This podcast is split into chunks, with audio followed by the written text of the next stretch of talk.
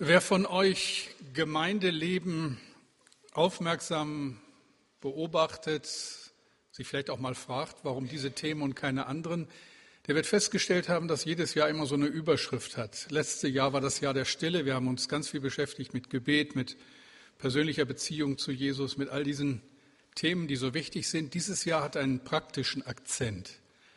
Glaube am Montag. Ich denke, das war praktisch genug über weite Strecken. Wir wissen jetzt, wie wir mit einigen ganz haarigen Themen uns zu arrangieren haben und ich hoffe, das zeigt Wirkung. Wir werden im Sommer nachlegen mit dem Thema Glaube verändert, uns mit Abraham beschäftigen und was es bedeutet, mit Gott unterwegs zu sein und was das mit unserem Leben macht. Und im Herbst wird es Glaube fängt zu Hause an sein, in der Familie, in der Ehe, da leben wir Glauben.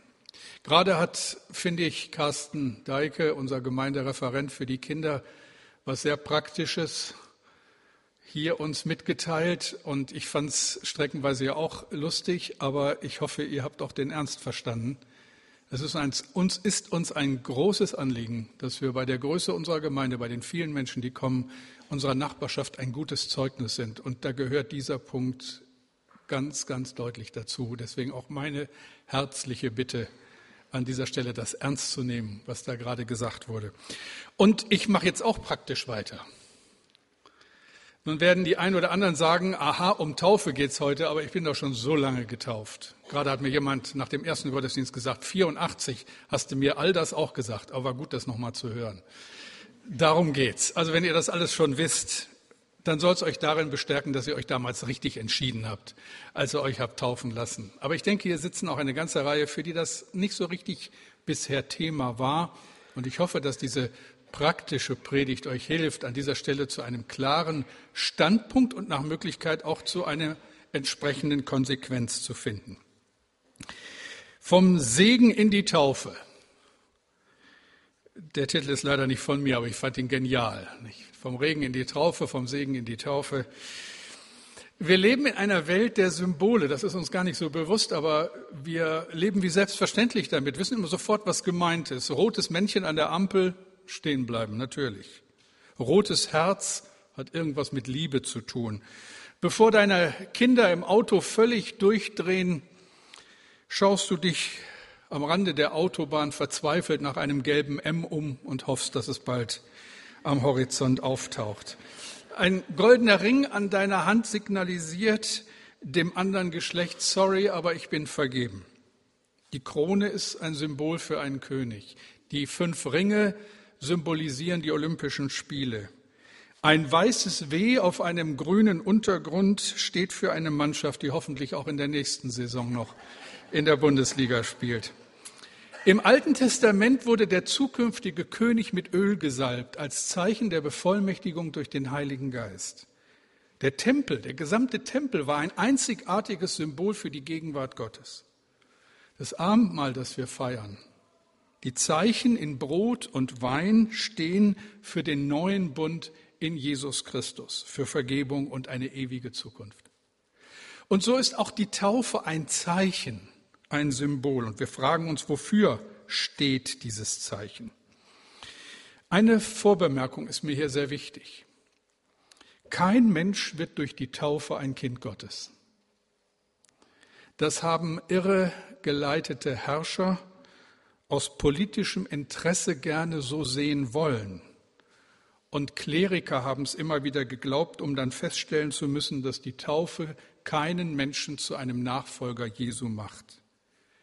Die Taufe ist ein Symbol, ein Zeichen für etwas, was geschehen ist und vorher geschehen muss. Sie kommt erst zum Tragen da, wo was passiert ist. So wie der Ehering an meiner Hand deutlich macht, ich bin verheiratet. Ich habe mich einer Frau versprochen und will ihr treu bleiben, bis der Tod uns scheidet. Sorry, ich bin vergeben und zwar seit dem 28. Juni 1974. Jetzt wisst das alle. Die Taufe sagt der sichtbaren und unsichtbaren Welt, sorry, ich bin vergeben, ich gehöre zu Jesus, ich bin ein Kind Gottes. 1976 habe ich mich taufen lassen im Eton de la Gruyère in der französischen Schweiz. Es war früher Morgen, 16, 14 Grad Lufttemperatur, 16 Grad Wassertemperatur. Warum habe ich das mit mir machen lassen? Weil ich einige Zeit vorher Christ geworden war und mir in der Folgezeit immer klarer wurde, Christ bin ich nicht, weil meine Eltern mich als Baby haben taufen lassen, sondern weil Gott mich mit 16 Jahren persönlich angesprochen hat und mich gefragt hat, Klaus, wem gehört dein Herz? Und ich habe mich für Christus, für die Nachfolge entschieden. Ich wollte ein Kind Gottes werden und bin es geworden. Weil aber in der Bibel steht, dass diese persönliche Entscheidung in der Taufe deutlich wird, habe ich mich, wenn auch mit einiger Verzögerung, damals in der Schweiz taufen lassen. Im Nachhinein kann ich sagen, die wichtigste Entscheidung meines Lebens war die für Jesus. Ihr Lieben, das ist das Größte. Ich denke, es gibt kein größeres Geschenk im Leben als das Geschenk der Wiedergeburt. Gott hat mich zu seinem Kind gemacht. Ihr Lieben, das ist Gnade. Das ist unbeschreiblicher Segen und deshalb folgerichtig trägt diese Predigt die Überschrift vom Segen in die Taufe. Die Taufe ist also ein Symbol für die wichtigste Entscheidung, die du in deinem Leben überhaupt treffen kannst. Und darüber will ich nun predigen und ich lese uns einen sehr wichtigen und sehr zentralen Text aus dem Römerbrief, Römer 6, die Verse 3 bis 11. Ihr wisst doch, was bei der Taufe geschehen ist. Wir sind auf den Namen Jesu Christi getauft worden und haben damit auch Anteil an seinem Tod. Durch die Taufe sind wir also mit Christus gestorben und begraben. Und wie Christus durch die Herrlichkeit und Macht seines Vaters von den Toten auferweckt wurde, so sollen auch wir ein neues Leben führen. Denn wie wir seinen Tod mit ihm geteilt haben, so haben wir auch Anteil an seiner Auferstehung. Damit steht fest, unser früheres Leben endete mit Christus am Kreuz. Unser von der Sünde beherrschtes Wesen ist vernichtet und wir müssen nicht länger der Sünde dienen. Wer gestorben ist, kann nicht mehr beherrscht werden, auch nicht von der Sünde. Sind wir aber mit Christus gestorben, dann werden wir auch mit ihm leben. Davon sind wir überzeugt. Wir wissen ja, dass Christus von den Toten auferweckt worden ist und nie wieder sterben wird. Der Tod hat keine Macht mehr über ihn.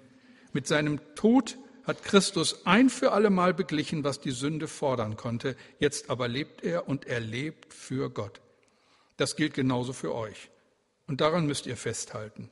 Ihr seid tot für die Sünde und lebt nun für Gott, der euch durch Jesus Christus das neue Leben gegeben hat. Ich bete. Herr, wir danken dir herzlich jetzt für gemeinsame Zeit, für all die herrlichen Lieder, die wir schon zu deiner Ehre singen durften. Und jetzt bitte ich von Herzen, dass du meinen Mund öffnest, dass er deinen Ruhm verkündigt. Amen.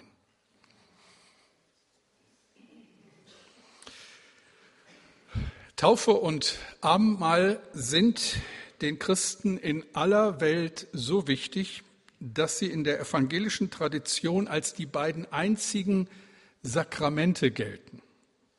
Das heißt, es sind Zeichen, zu denen Gott sich stellt und deren Praxis er segnet. Also nicht etwas, was so wir beliebig handhaben könnten. Es sind drei Fragen, die uns helfen können, all das, was mit Taufe zusammenhängt, besser zu verstehen. Welchen Stellenwert Taufe hat und warum sich jeder Christ fragen muss, ob er getauft ist. Drei Fragen. Hier die Zusammenfassung. Was geschieht in der Taufe? Was bringt mir die Taufe? Warum soll ich mich taufen lassen? Beginnen wir mit der ersten Frage.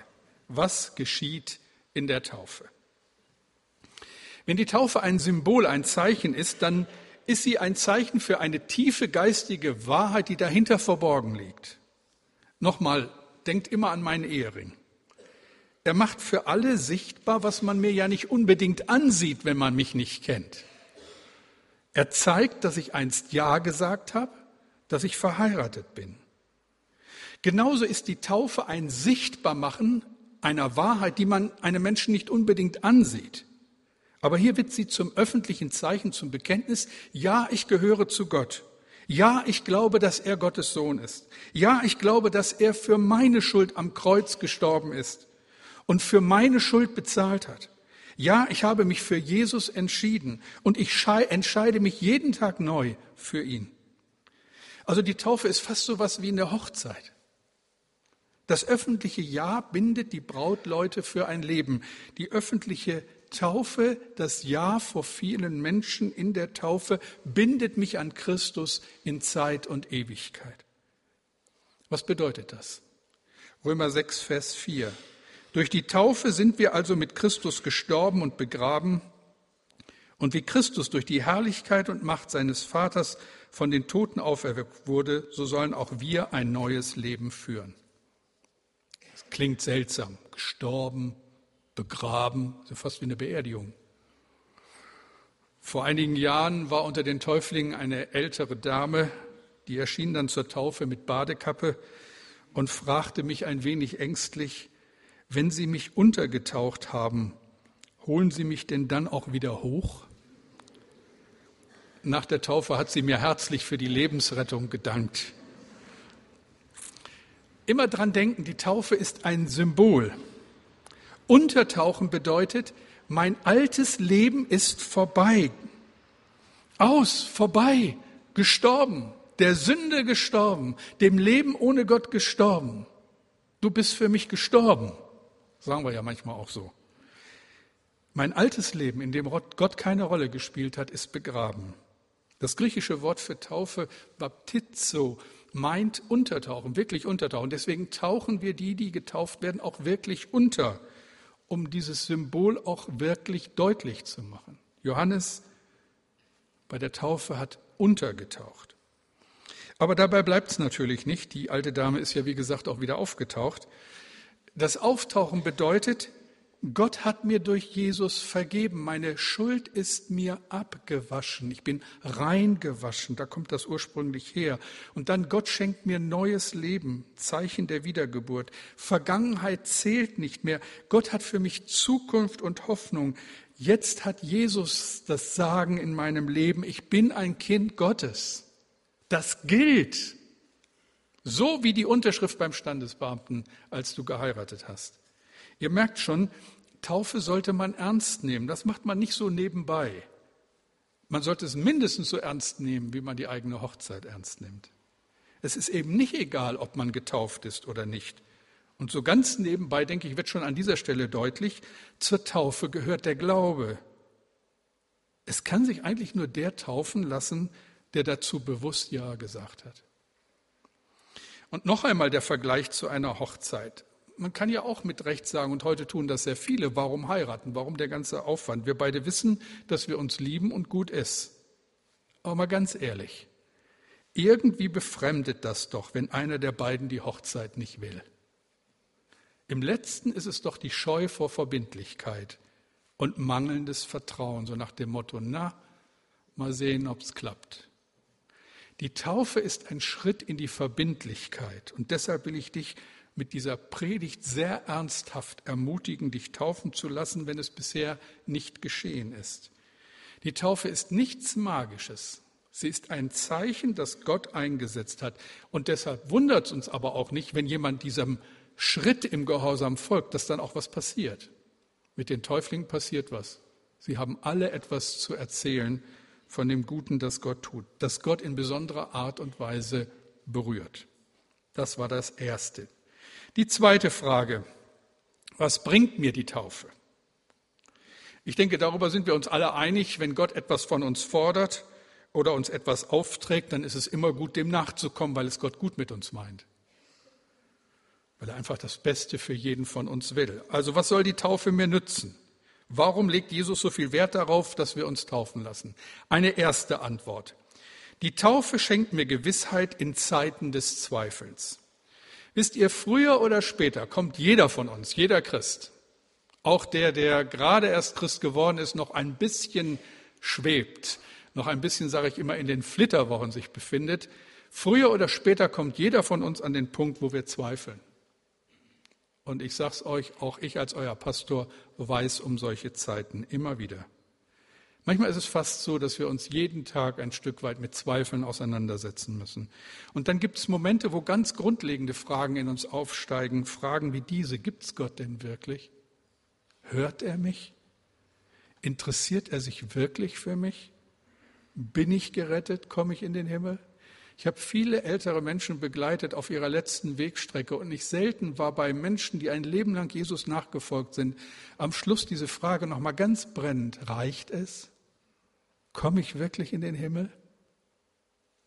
Und wie schön, wenn man dann sagen darf, Christi Blut und Gerechtigkeit, das ist dein Schmuck und Ehrenkleid. Damit wirst du in den Himmel einziehen. Die Taufe macht das deutlich. Was machen wir in solchen Momenten, wo die Zweifel kommen? Mein Tipp, mein Tipp, denkt nach. Erinnert euch. Erinnert euch an die Taufe und denkt daran, was euch damals zugesprochen wurde. Römer 6, 3 und 8. Ihr wisst doch, was bei der Taufe geschehen ist. Wir sind auf den Namen Jesu Christi getauft worden und haben damit auch Anteil an seinem Tod. Sind wir aber mit Christus gestorben, dann werden wir auch mit ihm leben. Davon sind wir überzeugt. Gegen alle Zweifel steht dieses, ihr wisst doch. Gegen alle Zweifel steht nicht eine Möglichkeit, sondern eine Tatsache. Wir sind getauft, wir sind gestorben, wir werden leben. Ich liebe diesen Augenblick, wenn ich im Taufbecken stehe und sagen darf, wer? Werner Deike, ich taufe dich im Namen des Vaters, des Sohnes und des Heiligen Geistes. Das ist nun schon lange her, dass ich den getauft habe, aber ihm hat es auch eine ganze Zeit gedauert, aber dann ist es passiert. Und ich erinnere mich gerne daran.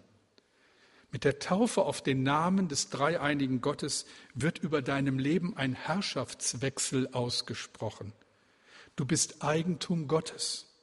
Die Taufe ist wie ein Siegel, das die neuen Eigentumsrechte deutlich macht. Du gehörst jetzt zur Familie Gottes, zu Jesus. Also in den Tagen voller Zweifel, an dunklen Tagen, wenn dir Gott weit weg erscheint, erinnere dich, was die Taufe für dich bedeutet, was fühlbar für dich war. Erinnere dich an das Wasser. Du bist untergetaucht worden, dein alter Mensch ist gestorben und du bist aus dem Wasser herausgekommen, bist mit Christus auferstanden und lebst mit ihm und weißt um die Vergebung deiner Schuld und hast eine ewige Zukunft. Also das ist das eine. Die Taufe schenkt uns Gewissheit in Zeiten des Zweifelns. Und die zweite Tatsache ist, die Taufe hilft mir, der Sünde zu widerstehen. Das ist doch auch so eine Erfahrung, die wir alle teilen. Jeden Tag eröffnen sich für jeden von uns eine Reihe von Möglichkeiten, Gottes Willen nicht zu tun. Das ist unser Problem. Jeden Tag viele Möglichkeiten, Gottes Willen nicht zu tun. Und jeden Tag, auch das ist eine geistliche Erfahrung, setzt der Teufel alles dran, um uns in unserer Nachfolge zu hindern. Im Kleinen wie im Großen. Manchmal ganz banal, manchmal mit schrecklichen Konsequenzen. Ich fahre auf der Landstraße schnell genug, wie ich meine, als von hinten ein deutlich schnelleres Auto ankommt. Ein tiefer gelegter BMW. Ich will aber nicht schneller fahren. Aber mein Hintermann küsst mir fast die Stoßstange. Was mache ich? Ich fahre extra noch ein bisschen langsamer. Und als mein Verfolger dann mit heulendem Motor an mir vorbeizieht, zeige ich ihm einen Vogel. Wenn mich nicht alles täuscht, hat der Vater im Himmel ein wenig später zu mir gesagt, na mein Sohn, da sind wohl noch einige Nachhilfestunden in Sachen Heiligung fällig. Wie gut, dass du keinen Fisch an deinem Auto hast.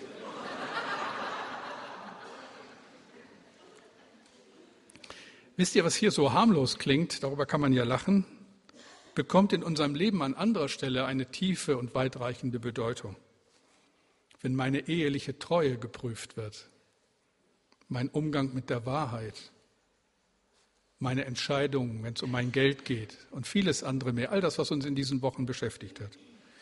Paulus schreibt, Römer 6, 6 und 7, damit steht fest, unser früheres Leben endet mit Christus am Kreuz. Unser von der Sünde beherrschtes Wesen ist vernichtet und wir müssen nicht länger der Sünde dienen.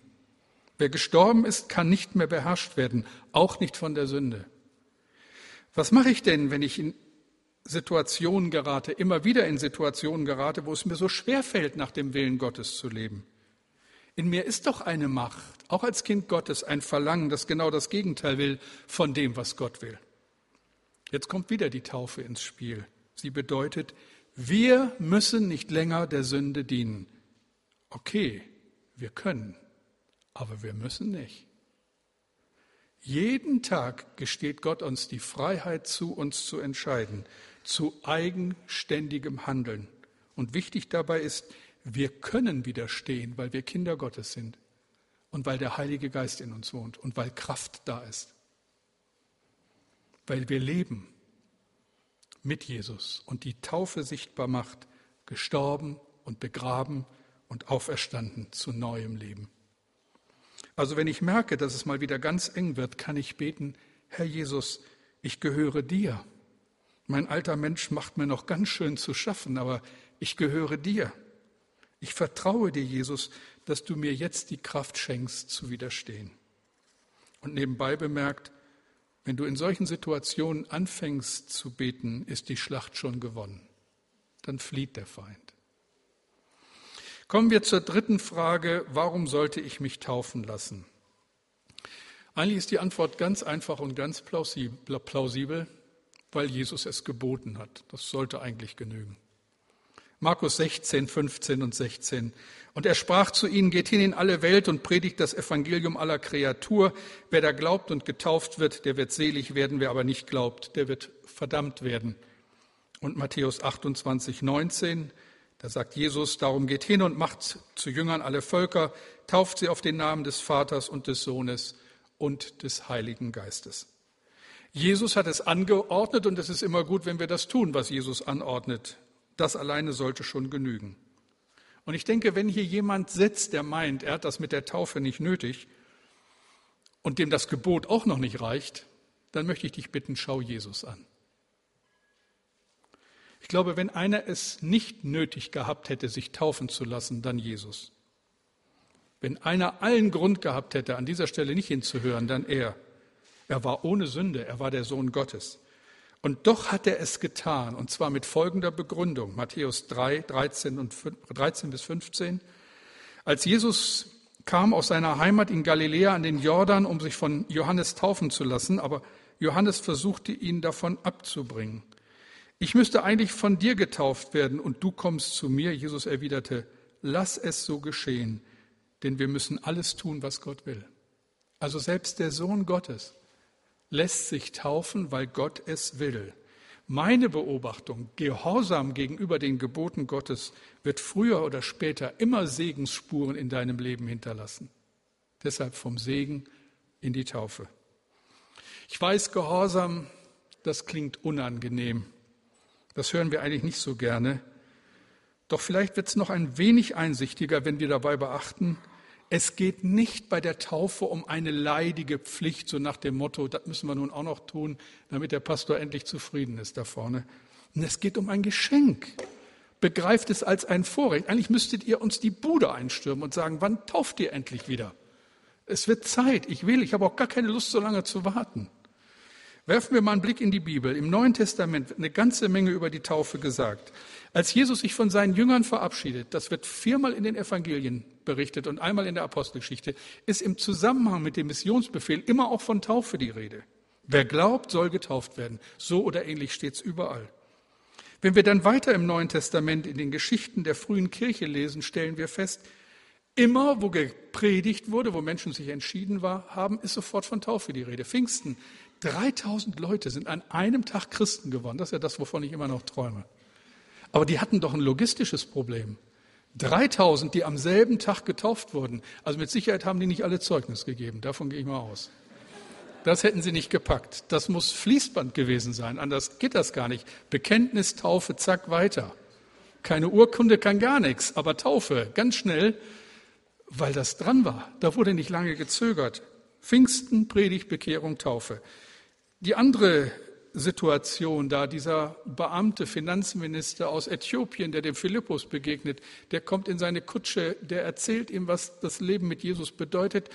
Der Mann guckt aus dem Fenster der Kutsche, sagt, da ist Wasser, was hindert mich, dass ich mich taufen lasse? Also auf die Gottesdienste warte ich noch, wo ihr kommt und sagt, da ist doch ein Taufbecken, können wir nicht mal eben füllen, ich will getauft werden. Vielleicht warten wir noch eine Woche, aber viel länger können wir da nicht warten.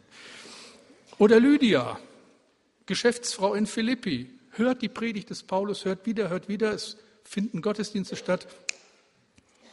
Taufe. Kerkermeister in Philippi, Beamter, harter Knochen. Bekehrung, Taufe noch am selben Tag, am nächsten Morgen. Die Taufe ist die logische Folge von Predigt und Bekehrung. Und es wurde nicht etwa als lästige Pflicht, sondern als Auszeichnung empfunden. Als der römische Hauptmann Cornelius Christ wurde, da fragt der Apostel Petrus, und zwar fragt er die kritischen Mitchristen, so nach dem Motto, die haben alle gefragt, na ja, so ein römischer Hauptmann und so Soldat und kein Jude, willst du den wirklich taufen? Und dann sagt Petrus, wer könnte ihnen jetzt noch die Taufe verweigern, wo sie genau wie wir den Heiligen Geist empfangen haben? Also ein Privileg, ein Indiz dafür, dass es ein Geschenk ist. Ihr Lieben, Himmelfahrt ist Taufe. Wir nehmen dankbar eure Anmeldungen entgegen. Zwei Dinge möchte ich noch ansprechen, weil die einfach wichtig sind, einfach zur Klärung. Das eine ist, die Taufe ist eine Frage der Erkenntnis.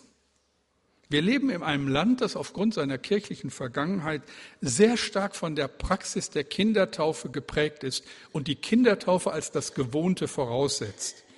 So viele Menschen in unserem Land sind als Kinder getauft worden, haben später ihre Entscheidung für Christus getroffen und trösten sich nun ihrer Taufe, die an ihnen geschehen ist, als sie kleine Kinder waren. Ich denke, hier im Gottesdienst sitzen viele von der Sorte. Ich bin übrigens auch so einer. Es musste dann die französische Schweiz sein, bis es bei mir so weit war. Die Frage ist doch an all die, die diese Vergangenheit mit mir teilen, müsst ihr euch noch einmal taufen lassen? Und diese Frage lässt in unserer Gemeinde zwei Antworten zu. Die erste Antwort ist ja. Ja, du musst dich taufen lassen. Und zwar, wenn du zu der Erkenntnis gekommen bist, dass deine Taufe, das, was mit dir geschehen ist, als Baby nicht wirklich Taufe war. Denn sie geschah, ohne dass du Stellung dazu nehmen konntest. Sie geschah ohne deinen persönlichen Glauben. Wenn du dich jetzt also als Erwachsener taufen lässt, dann wirst du nicht noch einmal getauft. Wir taufen niemand zum zweiten Mal, sondern dann lässt du dich taufen und wertest das, was mit dir als Baby geschehen ist, als eine Segnung. Das ist übliche Praxis bei uns. Das ist die eine Möglichkeit. Müsst ihr euch nochmals taufen lassen, war die Frage. Die zweite Antwort ist, nein, wenn du dich deiner Babytaufe trösten kannst. Das meint, wenn du sie im Nachhinein als Nein als deine Taufe siehst und in deinem Herzen darüber Ruhe hast. Wir wollen in unserer Gemeinde keinen Taufstreit. Darüber ist in der Kirche hunderte von Jahren gestritten worden, zum Teil blutig. Unsere Taufpraxis ist eindeutig.